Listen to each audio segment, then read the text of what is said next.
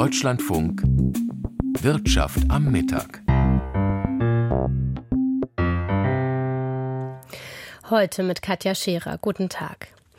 Die EU-Staaten haben sich nicht auf eine Mehrheit für das europäische Lieferkettengesetz einigen können. Wir sprechen über die Gründe und wir blicken auf den chinesischen Immobiliensektor. Dort läuft ein weiterer Antrag auf Abwicklung gegen einen überschuldeten Immobilienkonzern. Zuerst aber berichten wir über den Energieversorger Uniper. Der hat heute seine Jahresbilanz für 2023 vorgelegt und die Gewinne, die er Mitte Februar schon vorläufig bekannt gegeben hatte, nochmal bestätigt. Der Konzern musste in der Energiekrise vom Staat gerettet werden, wurde auch verstaatlicht. Jetzt läuft das Geschäft wieder und das ist eine gute Nachricht für den Bund, erklärt Jörg Marksteiner. Es ist schon etwas kurios. Nie zuvor wurde so viel Steuergeld in die Hand genommen, um ein Unternehmen zu retten. Und trotzdem dürfte der Staat am Ende mit dieser Rettungsaktion sogar noch Gewinn machen. Das findet auch der Firmenchef ungewöhnlich, aber Normalität war für Uniper in den vergangenen Jahren nicht selbstverständlich, sagt Uniper-Chef Michael Lewis mit britischem Understatement und räumt ganz offen ein, ja, das alles sei schon sehr außergewöhnlich gewesen. 13 Milliarden Euro hat die Bundesregierung während der Energiekrise in Juniper gesteckt. Eine Notaktion, damit Deutschlands größter Gasimporteur, der plötzlich ohne russisches Gas auskommen musste, nicht kollabiert und tausend belieferte Stadtwerke und Industriebetriebe mit sich reißt. Das konnte verhindert werden. Und heute, sagt Louis, Uniper is back. 2023 war insofern das Jahr des schnellen Comebacks, ein Ausnahmejahr.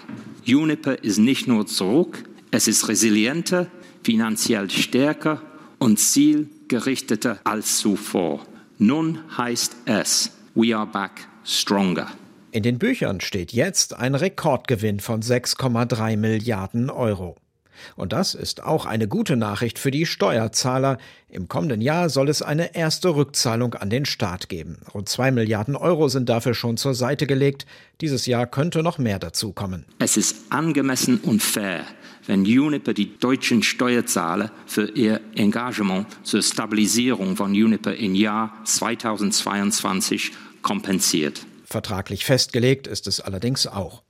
Doch die größte Einnahme für den Staat kommt noch, und zwar von anderer Stelle, denn durch die milliardenschwere Rettung gehören der Bundesrepublik heute 99 Prozent der Juniper-Aktien.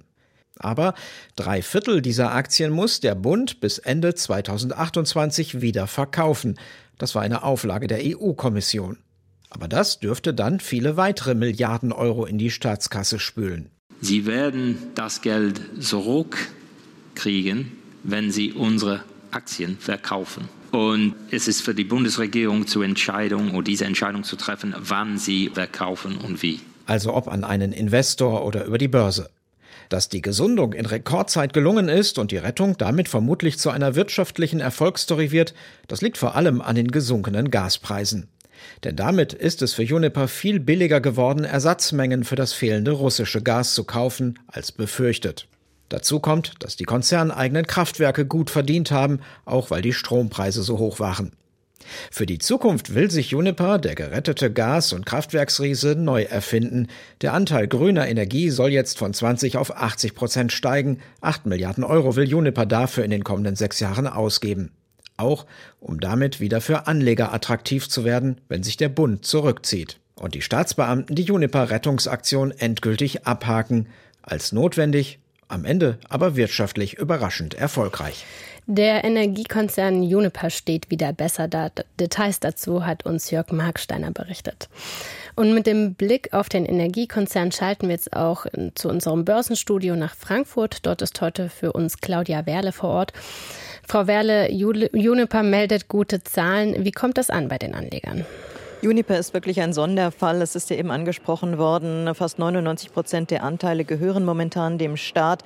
Nun ein paar wenige Papiere werden noch gehandelt. Ähm, die Aktien heute mehr als sieben Prozent im Minus. Ja, dann äh, blicken wir auf die Weltpolitik. Heute treffen sich im brasilianischen Sao Paulo die G20-Finanzminister. Aus Deutschland sind Bundesfinanzminister Christian Lindner und Bundesbankchef Joachim Nagel mit dabei. Die Minister und Notenbankchefs sprechen darüber, wie sie die Weltwirtschaft in Schwung bringen und auch den Klimaschutz vorantreiben wollen. Und ein wichtiges Thema ist auch die hohe Verschuldung vieler Staaten, vor allem von Schwellen- und Entwicklungsländern. Ja, dieses Treffen findet zu einer Zeit statt, in der die Welt im Umbruch ist. Es ist eine unruhige Zeit. Klimaveränderungen machen sich mehr und mehr bemerkbar. Und es wird immer deutlicher, wir sitzen alle in einem Boot. Mauro Toldo ist zu Gast. Er ist Experte für Schwellenländer bei der DK Bank. Herr Toldo, was ja vielen Sorge bereitet, das sind die großen ökonomischen Ungleichgewichte in der Welt. Auf der einen Seite der ja, ich sag mal, reiche globale Norden, auf der anderen Seite der globale Süden. Viele Länder dort hochverschuldet. Besserung ist nicht in Sicht. Wie kommt's? Ja, Im Moment ist es tatsächlich noch nicht in Sicht. Ähm, wir haben viele äh, Krisen überwinden müssen. Vor allem die Corona-Pandemie hat dazu geführt, dass die Verschuldung in diesen Ländern sehr stark angestiegen ist. Danach hat sich das Wachstum deutlich verlangsamt und auch die Finanzierungskosten sind gestiegen. Das heißt, nicht nur die Verschuldung ist höher, sondern auch die Kosten, diese Verschuldung nochmal zu, ähm, zu bedienen, ist auch viel größer geworden. Das ist tatsächlich ein großes Problem für Schwellenländer.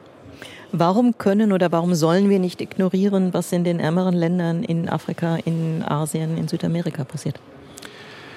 Diese gestiegene Verschuldung, diese oder dieses schwächere Wachstum, was wir jetzt im Moment sehen, führt im Endeffekt zu größeren Krisen. Die Krisen haben bereits auch in den vergangenen Jahren zu mehr Polarisierung geführt.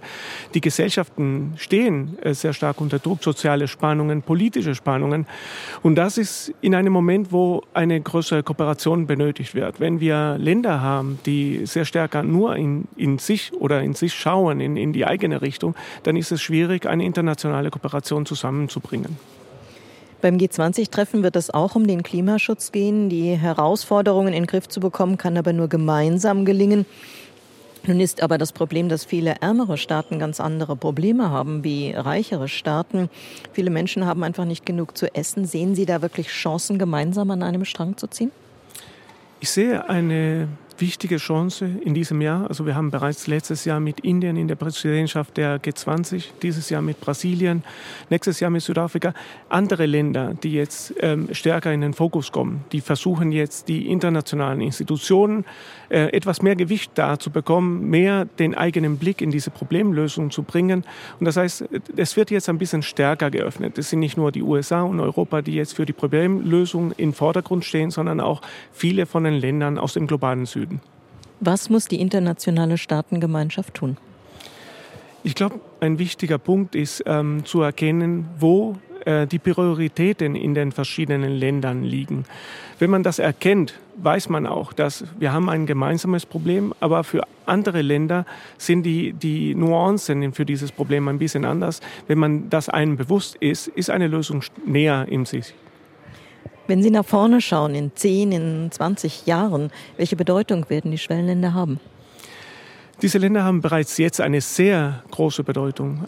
Der Anteil der Bevölkerung an der, an der Weltbevölkerung, äh, auch, der wird auch noch zunehmen äh, oder der wird auch noch in, mit größerer Bedeutung sein und die werden auch in, in Zukunft eine stärkere wirtschaftliche Rolle spielen. Das heißt, die müssen eigentlich äh, stärker im Vordergrund stehen.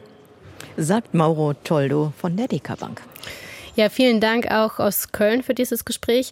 Frau Werle, dann richten wir den Blick nochmal zurück nach Deutschland. Heute kamen viele Konjunkturdaten. Welche davon sind wichtig? Ich fange mal mit den guten Nachrichten an. Das geht es um die Inflationsentwicklung. Das Münchner IFO-Institut geht davon aus, dass die Inflation in den kommenden Monaten immer weiter zurückgehen wird. Immer weniger Unternehmen planen, ihre Preise zu erhöhen.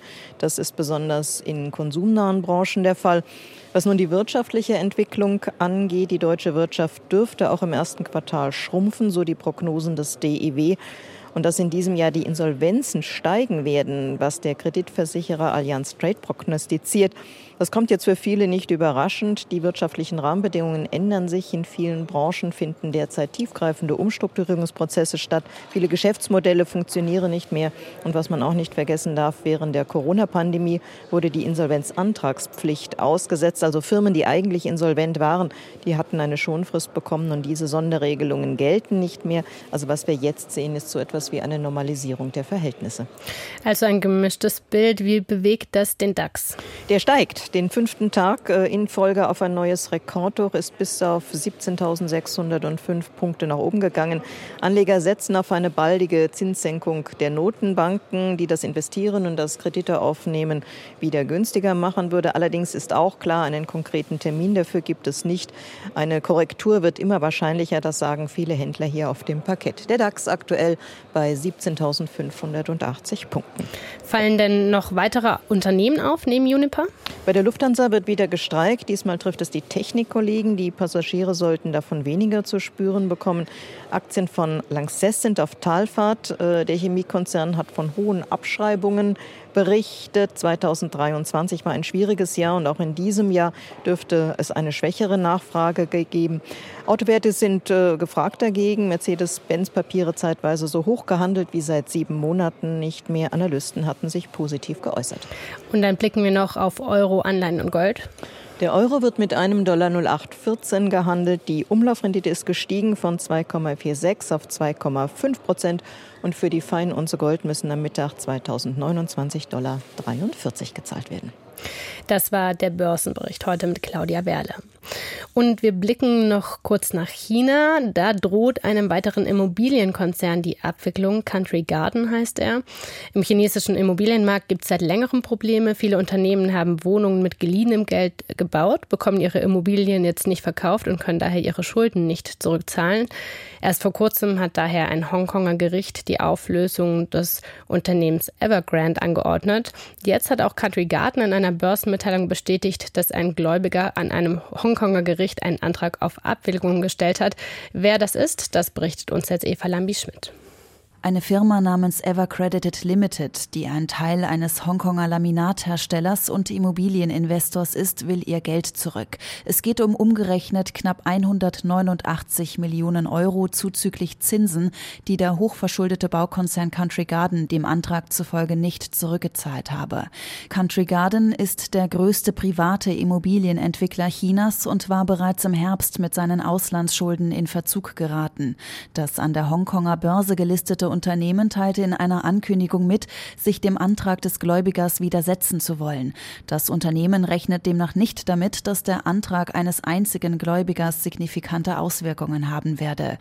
Der Antrag kommt einen Monat, nachdem ein Gericht in Hongkong die Liquidierung von Evergrande angeordnet hatte, dem am höchsten verschuldeten Immobilienkonzern der Welt. Mit einer drohenden Liquidierung eines weiteren chinesischen Bauträgers droht sich die Immobilienkrise in China zu verschärfen.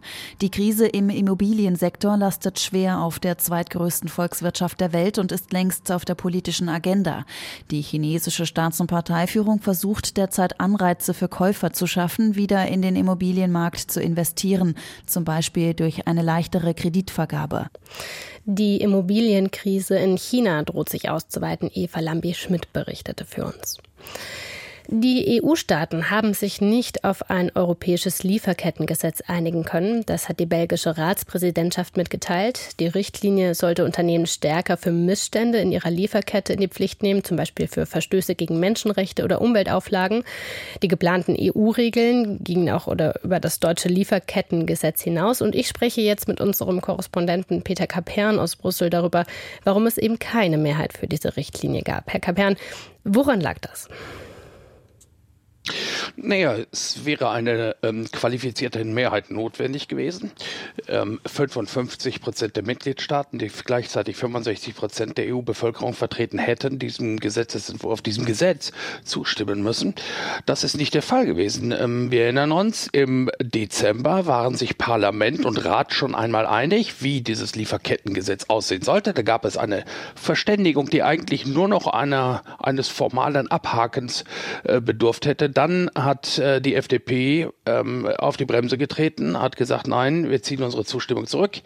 Ähm, es wurde dann lange mit Deutschland verhandelt. Ähm, die FDP hat sich aber ähm, hartleibig gezeigt, obwohl Kritiker darauf hinweisen, dass fast alle FDP-Forderungen, die per Brief übermittelt worden waren, tatsächlich noch ähm, eingearbeitet worden waren in das Gesetz. Und im Windschatten dieses ähm, FDP-Verhaltens, das zu einer Enthaltung Deutschlands äh, geführt hat im Rat, haben immer mehr Mitgliedstaaten entweder weitere Bedenken entdeckt oder gedacht, sie könnten auch bei anderen Gesetzesprojekten jetzt noch ein Gegengeschäft machen, indem man neue Forderungen aufstellt und dann ein Entgegenkommen an anderen, ähm, in anderen, völlig anderen Dossiers ähm, erwartet und einfordert, sodass das die Einigung, die es da im Dezember gegeben hat, ähm, heute offensichtlich völlig auseinandergebröselt war. Es ist schwierig detailliert nachzuvollziehen, weil die Botschafter natürlich hinter verschlossenen Türen zusammensitzen und wir nicht richtig reinschauen können, was dort genau abgelaufen ist. Aber es hält sich die Nachricht, dass 14 Mitgliedstaaten sich heute enthalten haben und damit war man weit von der erforderlichen Mehrheit entfernt. Welche Reaktionen gibt es darauf, dass es eben keine Mehrheit gibt? Ja, es gibt eine ganze Reihe äh, von Reaktionen und wie das Leben so spielt. Positive, zustimmende und ähm, extrem negative. Also fangen wir mal an mit ähm, der FDP-Europaabgeordneten Svenja Hahn, die sagt, diese ähm, Richtlinie sei praxisuntauglich gewesen. Deswegen ist sie froh, dass sie gescheitert ist und sie hofft, dass es nun einen kompletten Neuanlauf in der nächsten Legislaturperiode gibt. Anja, äh, äh, Anna Cavazzini, die grüne Fachpolitikerin aus dem Europaparlament, die sich mit dem Lieferkettengesetz äh, beschäftigt hat, sprach von einem Trauerspiel, das aber hoffentlich nicht in einer Katastrophe endet, denn die Belgier wollen noch einmal schauen, ob in weiteren Verhandlungen zwischen Rat und Parlament doch nicht noch was geht. Ähm, das heißt, Frau Cavazzini hat da die Hoffnung noch nicht aufgegeben. Ob das zeitlich umzusetzen ist, ähm, das muss man abwarten. Äh, der Verband der Familienunternehmer hat sich geäußert. Die Präsidentin Marie-Christine Ostermann und sagt, äh, die Vernunft habe gesiegt. Und Armin Pasch, der Sprecher äh, des bischöflichen Hilfswerks Miseria, der spricht von einer Bankrotterklärung, sagt, dass Europas Werte offenbar nur zählen, wenn sie nichts kosten. Und er macht den Bundeskanzler persönlich für das Scheitern der Richtlinie verantwortlich, weil der seine Richtlinienkompetenz nicht genutzt habe. Ist das jetzt das endgültige Aus für das Gesetz? Das lässt sich schwer sagen, aber es sieht äh, so danach aus, jedenfalls für diese Legislaturperiode, weil die Zeit davonläuft. Ähm, es gibt nur noch ganz wenige ähm, Sitzungstage im Parlament, bevor es dann in den Wahlkampf geht. Und ob in dieser kurzen Frist ähm, alle Kompromisse unter Dach und Fach zu kriegen und dann administrativ mhm. auch umzusetzen sind, ich habe da meine Zweifel. Das europäische Lieferkettengesetz kommt nicht. Stand jetzt, Peter Kapern war das zu den Hintergründen. In München ist heute die internationale Handwerksmesse gestartet. Da geht es um die Sorgen der deutschen Handwerksunternehmen. Carsten Böhne berichtet über die Stimmung in der Branche. Noch sind die Auftragsbücher des Maler- und Lackierermeisters Andreas Romanow gut gefüllt. Doch wegen der Krise im Wohnungsbau blickt er skeptisch in die Zukunft. Naja, wir haben jetzt in München an die 50 Prozent weniger Baugenehmigungen. Was letztes Jahr nicht genehmigt wurde, wird dieses Jahr nicht gebaut, kann man nächstes Jahr nicht streichen. Die Aufträge werden weniger werden. Im Moment haben die Handwerksbetriebe durchschnittlich Aufträge für zehn Wochen. Doch die Stimmung trübt sich ein, meint auch der Präsident des Zentralverbandes des deutschen Handwerks, Jörg Dietrich. Von der Politik fordert er jetzt konkrete Maßnahmen, um die Unternehmen zu unterstützen. Man brauche keine Fensterreden mehr, es müsse gehandelt werden. Die Wirtschaft muss in den Mittelpunkt der politischen Handlung gestellt werden. Die Bundesregierung muss ins Handeln kommen, damit der Wirtschaftsstandort Deutschland wieder wettbewerbsfähig wird. Wir haben zu hohe Abgaben und Steuern. Wir haben zu hohe Sozialabgaben. Wir haben zu viel Bürokratie. Und all diese Themen müssen wir konzeptionell langfristig angehen. Vor wenigen Wochen hat der Handwerkspräsident dem Bundeswirtschaftsminister eine Liste übergeben, mit welchen Maßnahmen sich Bürokratie konkret abbauen lässt. Über die würde man nicht nur reden, so Robert Habeck auf der internationalen Handwerksmesse, sondern man wolle sie auch umsetzen die ernst zu nehmen, das habe ich mir fest vorgenommen. Die Bereiche, die in meinem Haus sind, die werden abgearbeitet werden. Aber ich lade auch die Kollegen ein, zusammen mit dem Handwerk das durchzusprechen, sodass wir das jedenfalls im Frühjahr umsetzen können und politisch dann abarbeiten. Habeck geht aufs Handwerk zu. Er weiß, wie wichtig der Wirtschaftszweig ist mit rund einer Million Betriebe und etwa 5,7 Millionen Beschäftigten. Ein Wirtschaftszweig, dem aber viele Fachkräfte fehlen auch weil immer noch viele Jugendliche lieber studieren, als eine Ausbildung zu machen. Es gibt manchmal Dünkel, da will ich nicht drüber hinwegreden, dass äh, eine akademische Ausbildung, Kopfarbeit irgendwie mehr wert ist, als mit den Händen zu arbeiten. Und das ist falsch. Das ist auch fast unanständig. Deswegen das Werben dafür, sich nicht versuchen, mit Wertekategorien zu spalten, sondern die Gleichwertigkeit als gesellschaftliche Leistung immer zu sehen. Damit sich mehr junge Leute für eine Ausbildung im Handwerk entscheiden, schlägt Habeck vor, an den Berufsschulen Übernachtungs- oder Wohnmöglichkeiten zu schaffen, damit sie nicht durch hohe Wohnkosten von einer Ausbildung abgeschreckt werden. Politik und Handwerk haben viele Dinge zu bereden. Kritisch sieht Handwerkspräsident Jörg Dietrich Tendenzen, auf die Straße zu gehen und dort gegen die Berliner Wirtschaftspolitik zu demonstrieren. Deswegen die klare Forderung an die Bundesregierung, kommen Sie ins Machen. Gehen Sie mit den gewählten Vertretern des Handwerks, die genauso Betroffene sind, ins Gespräch, damit wir diesen Weg nicht beschreiten, sondern Lösungen in den Parlamenten und in den Gremien mit den Wirtschaftsverbänden auch erarbeiten. Die nächste Gelegenheit zum Gespräch besteht am Freitag. Dann trifft Handwerkspräsident Dittrich zusammen mit den anderen Präsidenten der deutschen Wirtschaftsverbände Kanzler Olaf Scholz zum Spitzengespräch der deutschen Wirtschaft. Zum Start der internationalen Handwerksmesse in München war das Carsten Böhne. Und dann werfen wir noch einen Blick in die USA. Der Technologiehersteller Apple hält heute seine Jahreshauptversammlung ab und im Vorfeld berichteten US-Medien, dass der Konzern ein prestigeträchtiges Projekt gestoppt habe, und zwar die Entwicklung eines selbstfahrenden E-Autos. Nils Dams berichtet. Rund zehn Jahre soll Apple an dem Geheimprojekt mit dem internen Codenamen Titan gearbeitet haben. Mitarbeitende seien jetzt über das Ende informiert worden. Das berichtet der Wirtschaftsdienst Bloomberg und bezieht sich auf Insider. Einige der rund 2000 Beteiligten sollen demnach entlassen werden. Der Großteil werde aber auf andere Bereiche bei Apple verteilt. Zum Beispiel auf Teams, die im immer wichtiger werdenden Bereich der künstlichen Intelligenz arbeiten. Eine Bestätigung von Apple dazu gibt es aber nicht. Gerüchte über ein Apple-Auto gab es in den den letzten Jahren immer wieder. Trotz jahrelanger Tests verlief die Entwicklung eines selbstfahrenden E-Autos laut Bloomberg aber schleppend. Das Aus überrascht, weil Apple die Autotests im letzten Jahr deutlich hochgefahren hatte. Der iPhone-Hersteller sei noch Jahre von einem marktreifen Auto entfernt gewesen. Die Verantwortlichen hätten sich außerdem gefragt, wie sinnvoll Milliardeninvestitionen in ein Produkt seien, das möglicherweise nie verkauft werde. US-Medien berichten, dass Apple die Entwicklung seines selbstfahrenden E-Autos gestoppt hat. Nils Dams berichtete. Und damit zur Wirtschaftspresse. Kommentiert wird die umstrittene Wahl der Wirtschaftsweisen Veronika Grimm in den Aufsichtsrat von Siemens Energy. Solche Doppelposten haben immer ein gewisses Geschmäckle, schreibt die Taz. Zugegeben, rein juristisch gesehen ist es Grimms gutes Recht, den Aufsichtsratsposten anzunehmen. Es ist auch menschlich nachvollziehbar, dass sie den mit jährlich 120.000 Euro dotierten Job angenommen hat. Und das Sachverständigenratsgesetz verbietet den Gremienmitgliedern Aufsichtsratsposten nicht. Insofern liegt der Ball jetzt beim Gesetzgeber. Er hat die klare Aufgabe, das Gesetz zu ändern und künftige Interessenskonflikte zu verhindern. In der Süddeutschen Zeitung heißt es, Absurd ist die Behauptung konservativer Politiker, die Waisenmehrheit wolle Grimm über das Siemens Energy Thema herausdrängen, weil sie als einzige die Politik der Regierung kritisiere. Sie stilisieren Grimm zur Märtyrerin, weil ihnen die neue Meinungspluralität des Waisengremiums gegen den Strich geht. Jahrzehntelang argumentierte die Mehrheit der Sachverständigen schematisch, konservativ, marktliberal für Schuldenbremsen und gegen Mindestlöhne. Seit einigen Jahren ist der Rat erfrischend weniger ausrechenbar und argumentiert mehr an der Sache entlang. Mal will er Reiche wegen der Energiekrise einen stärkeren Beitrag leisten lassen, schlägt aber gleichzeitig pragmatisch vor, die Atomkraftwerke etwas länger laufen zu lassen. Dass der Rat nun lieber ökonomisch als schematisch argumentiert, ist ein Fortschritt. Insofern befanden sich die Weisen auf einem guten Weg, ein wertvolleres Beratergremium zu werden, bis zum Siemens-Eklat. Die Frankfurter Allgemeine Zeitung blickt auf die Arbeitsmarktpolitik und vermisst dabei den Fokus auf die Wirtschaft.